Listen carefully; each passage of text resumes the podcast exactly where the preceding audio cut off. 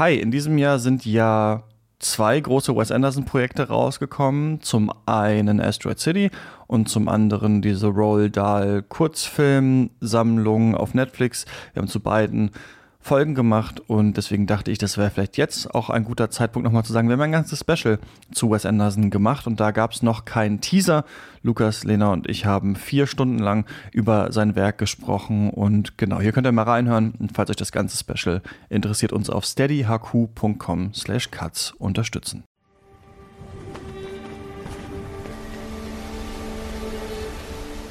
I certainly don't feel like a part of any establishment because I do feel kind of like I've got my own style and voice. There's a rhythm that's not quite reality.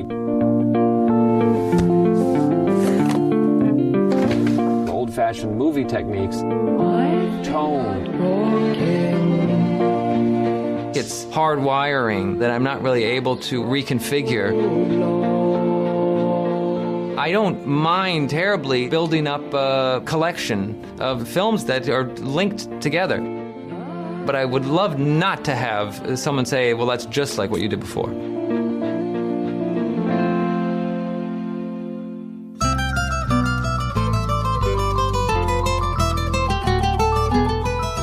Präsentieren Katz, den kritischen Filmpodcast. Anwesend Philanthropin und Filmwissenschaftlerin Lena Kosek.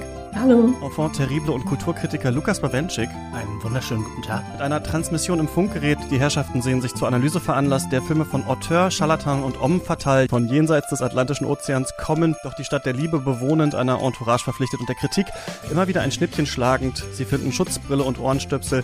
Unter ihrem Sitz fühlen sie sich frei, sie zu benutzen. Das Thema ist Wes Anderson.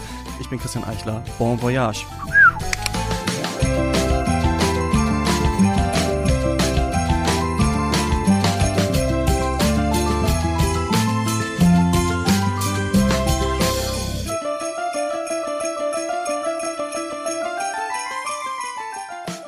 Okay, Leute, alles klar. Also es gibt neun Stationen. Wir starten in Arizona. Mit dem Auto geht's weiter nach Houston. Äh, per Go-Kart über New York. Lukas, hast du die Helme dabei? Exzellent. Äh, wir müssen dort an die U-Boot-Pläne kommen für unsere Überfahrt nach Indien. Da weiter mit dem Zug. Lena, Tickets. Dankeschön. Und äh, durch den Fuchsbau bis nach New Penzance ins Grand Budapest Hotel mit der Seilbahn nach Trash Island.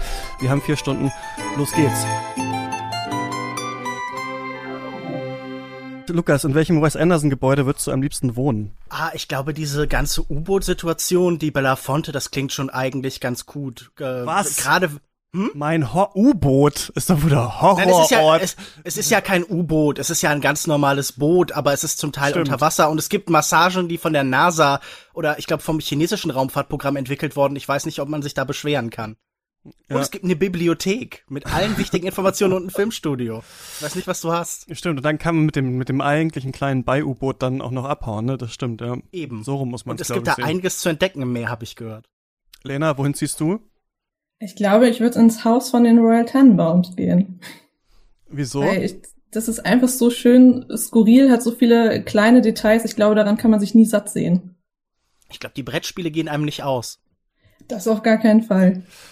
Stimmt, ja. Was gibt's denn da? Stimmt, da gibt's auch dieses Zelt und so. Ja, ich, äh, ich, ich würde gerne, das ist vielleicht ein bisschen gecheatet, ich würde gerne diesen Baum, in dem ähm, Mr. Fox und seine Familie da äh, wohnen und dann vertrieben werden, den hätte ich gerne äh, in Moonrise Kingdom. Also auf der Insel würde ich, glaube ich, ähm, am liebsten mein Dasein fristen. Weißt du, da kann ich ja auch einfach hinfahren mit der Belafonte. Das stimmt natürlich. Ähm, dann vergrabe ich mich ganz tief unten in den Bau. Wir sprechen über Wes Anderson. Lena, schön, dass du da bist. Du bist Filmwissenschaftlerin in Jena. Was machst du da so? Äh, ja, genau. Ich arbeite als wissenschaftliche Mitarbeiterin in der Uni in äh, Jena und äh, promoviere, habe einen Lehrauftrag, promoviere, ähm, schreibe meine Promotion zur Filmtheorie im Nationalsozialismus. Also eigentlich ein ganz anderes Thema als Wes Anderson. Wie bist du darauf ähm, gekommen, dich damit so lange beschäftigen zu wollen? Weil das ist ja immer das, woran ich denke bei Promotion. Das musst du ja dann jetzt auch ein paar Jahre machen. Ja, das stimmt. Das war auch äh, echt eine lange Frage, die ich mir gestellt habe. Ich habe meine Masterarbeit damals schon zu ähm, zum nationalsozialistischen Thema geschri äh, geschrieben. Ich habe über die Propaganda im Kinder- und Jugendfilm des Nationalsozialismus geschrieben und danach kam eben so ein bisschen dieses Thema auf, dass die Filmtheorie so wenig behandelt ist und äh, gleichzeitig ich mich aber auch gefragt habe, kann ich mich damit so lange beschäftigen, möchte ich das überhaupt? Aber dieses Thema birgt für mich immer so viel Spannendes und man ist so ein bisschen, ähm, ja, man entdeckt was ganz, ganz Neues irgendwie und ist da so ein bisschen auf den Spuren. Deswegen finde ich das sehr spannend und bis jetzt äh, hat die Spannung noch nicht nachgelassen. Aber wenn du ein Interesse an Wes Anderson hast und auch an unter anderem Propaganda im NS, National- und Jugendfilm, was ist deine Meinung zu Jojo Rabbit? Ich fand Jojo Rabbit total toll. Also ich habe, aber ich glaube, das lag vor allen Dingen am Humor, der äh, mich einfach abgeholt hat. Ähm, gleichzeitig natürlich, ob das jetzt geschichtlich und alles astrein ist, ist dahingestellt. Ähm, aber ich habe mich einfach super unterhalten gefühlt bei dem Film. Ja, müssen wir vielleicht äh, nachher nochmal beim Moonrise Kingdom, äh, äh, finde ich, ansprechen. Ähm, ich wechsle mal kurz zu dir, Lukas. Ähm, äh, Wes Anderson ist es ne, ist es, das ist eine Frage eigentlich, ist das Thema schon eigentlich durch? Ist das, das stelle ich jetzt mal direkt an Anfang, ist das Thema Wes Anderson eigentlich durch? Denn ich habe zum Beispiel im Discord, äh, Lena, wo wir uns ja auch unter anderem herkennen, so das Gefühl gehabt, so richtig holt so ein Special da niemand mehr hinter dem Ofen hervor, obwohl jeder eine Meinung hat zu Wes Anderson, alle diese Filme kennen und so weiter. Aber ich habe jetzt nicht das Gefühl gehabt, oh, da setzen sich jetzt nochmal Leute hin und schauen sich die Sachen nochmal an. Sind wir jetzt eigentlich schon, ähm, müssen wir jetzt schon wieder so zur Ehrenrettung äh, hier schreiten, Lukas? Ist das eigentlich schon wieder out? Das ist eine interessante Frage. Ich glaube, Anderson ist jemand, der so sehr zur Institution, zur dauerhaften Präsenz geworden ist, dass die Fronten eigentlich verhärtet sind. Jeder hat mhm. so da seine Meinung zu, aber ich habe das Gefühl, die Schlachten sind ja schon in gewisser Weise geschlagen, was natürlich nicht heißt, dass nicht mit jedem neu erscheinenden Film doch wieder Soldaten und, und andere sich nach vorne wagen, wagen, um irgendwie ihre Meinung da kundzutun. Ähm, aber ich glaube, das ist überhaupt nichts Schlimmes. Ich glaube, man muss ja auch jetzt nicht hingehen und sagen, wir gehen gegen oder für den Konsens, sondern ich glaube, was ein Podcast dann leisten kann, ist zu sagen, hey, nehmt das mal nicht als wäre es einfach so da, als wäre es gegeben, sondern lasst uns noch mal dieses Phänomen anschauen und uns mhm. neu dafür vielleicht begeistern. Ich glaube, das ist immer eine Möglichkeit, weil das ist ja bei so Leuten, die so groß sind, die so präsent sind, oft das Gefühl so, ja, ich weiß ja, was der macht, aber ich, ich glaube, wenn man sich den näher anguckt, weiß man vielleicht gar nicht so genau, was der da tut, wie er es tut und äh, was dafür und dagegen spricht. Ähm, wie ist es bei dir, Lina? Wann hast du zum ersten Mal von dem ähm, gehört? Wie ist so dein Wes Anderson-Interesse geweckt worden? Ich weiß gar nicht, wann ich das erste Mal von ihm gehört habe, aber ich war sehr ähm, spät quasi. Ich habe ähm, das erste, der erste Film, den ich von ihm gesehen habe, war tatsächlich Grand Budapest Hotel.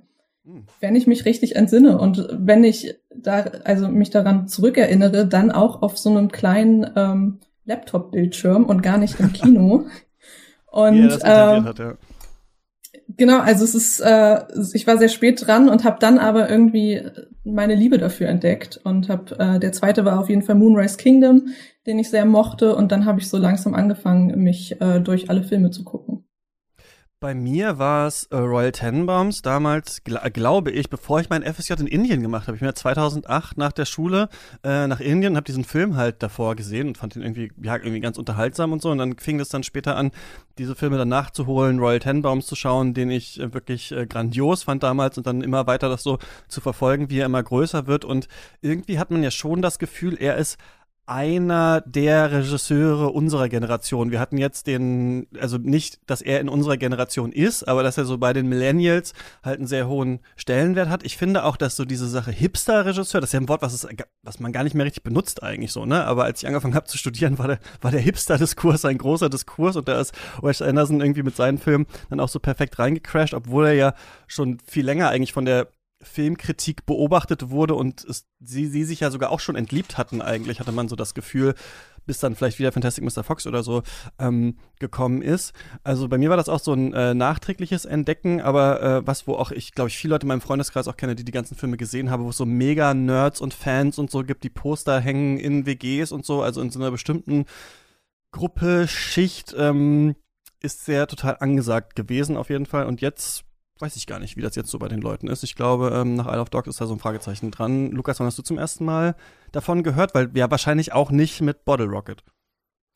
Äh, nein, gehört, das weiß ich gar nicht mehr, aber wir leben ja in einer Ära der Selbstdokumentation und durch Letterboxd weiß ich, dass ich am 29. September 2013 Rushmore gesehen habe, sehr angetan war. Ich habe damals scheinbar fünf Sterne gegeben und am Tag danach direkt die Tiefseetaucher, also Alive Aquatic with Steve Zissou, gesehen habe. Und ich glaube, was mich damals irgendwie fasziniert hat, war gar nicht unbedingt dieser Stil, das ist sicher natürlich auch ein Teil davon, aber eher eine Stimmung, so ein seltsames Gefühl von Verlust, das sich durch das Ganze immer zieht. Und ich glaube, diese, diese Mischung aus Humor und Melancholie hat mich in diesem Moment, in dieser Phase meines Lebens eben sehr gut erreicht. Und ich war dann auch immer, also eigentlich bis heute sehr angetan von Wes Anderson und habe mich immer selbst so ein bisschen darüber gewundert, mhm. weil das auch wieder so ein Filmemacher ist, den ich auf dem Papier hassen müsste. Und auch alle Imitatoren von ihm finde ich grauenhaft. Also mit Jared Hess kannst du mich jagen oder mit sowas wie Submarine von Richard Ayoade oder keine Ahnung, all diese Paddingtons oder Jojo Rabbits finde ich furchtbar und auch so große Teile des amerikanischen Indie-Kinos, diese ganze Needle-Drop-Kultur, diese bestimmten Formen von Sentimentalität, die da manchmal anklingen, das gibt mir alles überhaupt nichts. Das nervt mich total. Aber bei Wes Anderson finde ich's total faszinierend und oft sehr berührend, tatsächlich. Und ich glaube, dieser Widerspruch hat mich an Wes Anderson auch eben fasziniert, dieses Gefühl, ich hasse das, aber ich mag das trotzdem sehr. Ja, ich finde auch, wenn man sich das nochmal anschaut, es ist nicht so eindimensional. Es ist ja jemand, der also ähm, so oft persifliert wurde, wo fast jeder und jede, die sich irgendwie für Film interessiert, ähm, sagen kann, ah, das ist ja so ein Wes Andersonism oder so. Man äh, sieht einen neuen Film und sagt, das ist ja wie bei Wes Anderson, aber wenn man dann nochmal das Original schaut, merkt man so, da passiert schon mehr als ja. unter anderem das, was du wahrscheinlich jetzt uns erzählen wirst, Lukas. Ähm, wer ist denn Wes Anderson? Ach fuck, hm? Ähm, Christian. Ja. Ich habe überhaupt nichts, aber ich habe hier stattdessen, also ich habe keinen Einführungstext, aber ich habe hier so ein Buch gefunden. Da ist ein Mann mit einem Schnauzbart drauf und mit so einem seltsamen Wappen, irgendwas mit Blut und Messer, sehr mittelalterlich. Ich könnte einfach ein bisschen da draus vorlesen. Ist das auch okay? Ja, klar. Prolog. Der mittelosteuropäische Telefunkmogul Carsten Nüstler hatte weder die Zeit noch die Absicht, die Musikrechte für den Beitrag seines niederen Gehilfen Lars Borowczyk für die Kinematografie-Fachsendung Schnitzel zu klären. So musste dieser seine Zuhörer mit einem Flugblatt über die Stücke informieren, die es im Verlauf der Sendung händisch abzuspielen oder aus dem Kopf mitzusummen galt. Die Liste empfahl in dieser Reihenfolge erstens Under My Thumb von The Dantes, zweitens Biff Bang Pow von The Creation und drittens Walk Away Renee von The Left Bank. Zwei Stunden später trat Borowczyk an das Großmembranmikrofon der Firma Electrovoice und verlas seinen wie immer überlangen Vortrag über den nordamerikanischen Künstler Wesley Wales Anderson. Erstes Kapitel Im Wesentlichen geht es in den Filmen von Wes Anderson um den Tod, um das Sterben, um die Angst vor und die Sehnsucht nach dem Tod, um Mord, Selbstmord und seine natürliche und dabei doch immer unnatürliche Form, um die Lücken, die er reißt, seine Unvermeidbarkeit und die Notwendigkeit, mit ihm zu leben, seine Ferne in der Jugend und seine Nähe im Alter. Tote Figuren sind oft genauso wichtig wie Lebende, das Ab so bedeutsam wie das Anwesende. Die Lebenden sind immer auch Überlebende, ein Heer von Waisenkindern, Witwen und Witwern, an denen die Verlorenen wie ins Jenseits gesunkene Anker haften. Selbst Zeit stirbt, Epochen vergehen, Sic transit gloria, wie Lateinretter Max Fischer in Rushmore klärt. Vielleicht ist in diesem Film alles so bunt und ebenmäßig eingerichtet, damit für den Tod kein Platz mehr ist um sich abzulenken. Militärfriedhöfe sind ungemein symmetrisch, die meisten Kirchen, Kapellen und Tempel jedweder Konfession auch. Seit Epikur tragen Philosophen das Symmetrieargument vor. Es stellt die Zeit vor der Geburt mit der Ewigkeit nach dem Tod gleich. Und da uns das Nichtsein vor unserer Geburt ja nicht belastet, soll uns der Zustand nach dem Tod auch nicht weiter quälen, ist dieser doch nur sein Spiegelbild ehrlich gesagt ein ziemlich schwacher Trost. Und wir wissen alle, Wes Anderson, das ist der mit der Symmetrie, der Filmemacher des Ebenmaßes, ein Regisseur, der die Welt ordnet, der sie als Puppenhaus zeigt, als Märklin-Eisenbahn, als großes Spielzeug, wie Stefan Zweig, eines seiner großen Vorbilder, sagt oder schreibt in der Schachnovelle, je mehr sich einer begrenzt, umso mehr ist er andererseits dem Unendlichen nah. Gerade solche scheinbar Weltabseitigen bauen in ihrer besonderen Materie sich termitenhaft eine merkwürdige und durchaus einmalige Abbreviatur der Welt.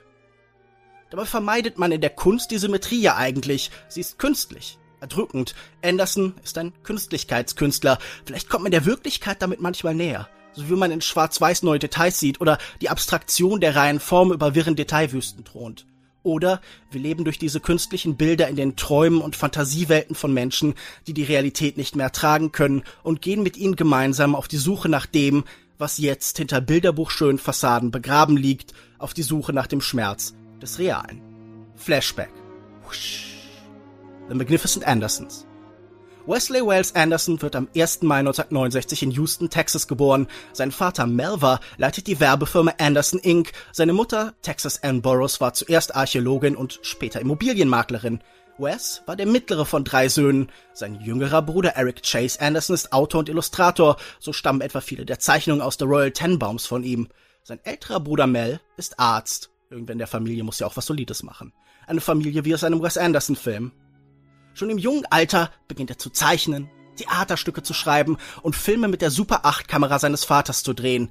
Der erste entsteht 1978 und handelt von einem Skateboarder. Mit großer Begeisterung sieht er Star Wars, die Peanuts und Hitchcock. Er liest und schaut alles, was er in die Finger kriegt.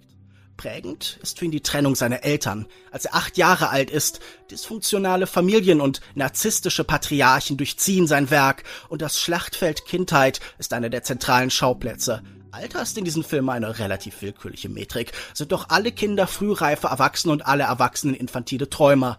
Die meisten von ihnen sind so sehr Karikatur, wie es sonst eigentlich nur echte Menschen aus Fleisch und Blut sein können. Cartoons mit ganz und gar realen Gefühlen, ihre Kostüme sind ihre Haut. Andersons spätere Karriere ist geprägt von einem fast familiären Verhältnis zu Schauspielern, Drehbuchautoren, Szenenbildnern, Musikern und anderen Wegebegleitern. Er ist enorm treu, bis 1987 besuchte er die exklusive St. John's School. An der Privatschule wird er bald für seine aufwendigen Theaterstücke mit Titeln wie The Five Maseratis oder The Battle of the Alamo bekannt. Später wird er hier seinen zweiten Spielfilm Rushmore drehen. Anderson arbeitet als Filmvorführer beim lokalen Kabelsender Access Houston, lernt er den Umgang mit professionellem Equipment. Nach seinem Abschluss schreibt er sich bei der University of Texas ein, wo er nicht nur das europäische Kunstkino und Pauline Kael für sich entdeckt, sondern auch einen jungen Mann namens Owen Wilson kennenlernt. Wow. Anderson schließt seine Universitätslaufbahn 1991 mit einem Bachelor of Arts in Philosophie ab. 1992 entsteht ihr erster gemeinsamer Kurzfilm mit dem Titel Bottle Rocket, der im Jahr 1994 beim Sundance Film Festival gezeigt wird. 1996 wird daraus dann sein erster Langfilm und neben Owen Wilson und seinen Brüdern Luke und Andrew arbeitet er bei diesem Debüt auch erstmals mit dem Kameramann Robert Yeoman zusammen, der ihn bis heute begleitet. Lediglich bei Andersons Stop-Motion-Projekten wird er von Tristan Oliver ersetzt. Auch Mark Mothersbaugh, der Mitbegründer der Rockband Devo, wird er noch öfter als Komponisten engagieren, auch wenn später oft Alexandre Desplat an seine Stelle tritt. Obwohl Bottle Rocket floppt, kann Anderson 1998 seinen zweiten Film Rushmore drehen, mit dem Bill Murray, Jason Schwartzman und Seymour Cassell zu seiner Gang stoßen. Die melancholische Familienkomödie The Royal Tenenbaums wird 2001 nicht nur sein internationaler Durchbruch, sondern prägt bis heute unsere Vorstellung von dem, was ein Wes Anderson-Film ist, entscheidend. Interludium Borowczyk trank einen großen Schluck Wasser.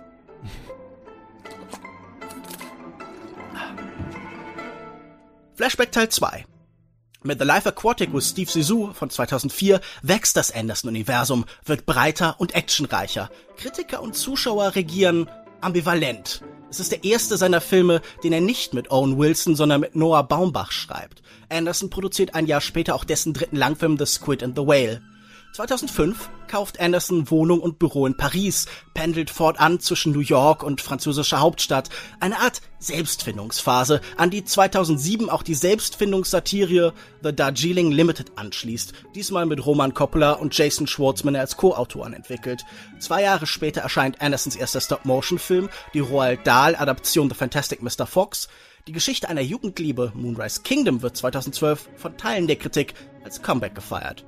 Auf The Grand Budapest Hotel von 2014 lastet stärker als zuvor der Schatten der Geschichte. Mit Isle of Dog entsteht 2017 sein zweiter Stop-Motion-Film. In einigen Tagen startet mit dem in Episoden erzählten The French Dispatch sein zehnter Spielfilm in den deutschen Kinos.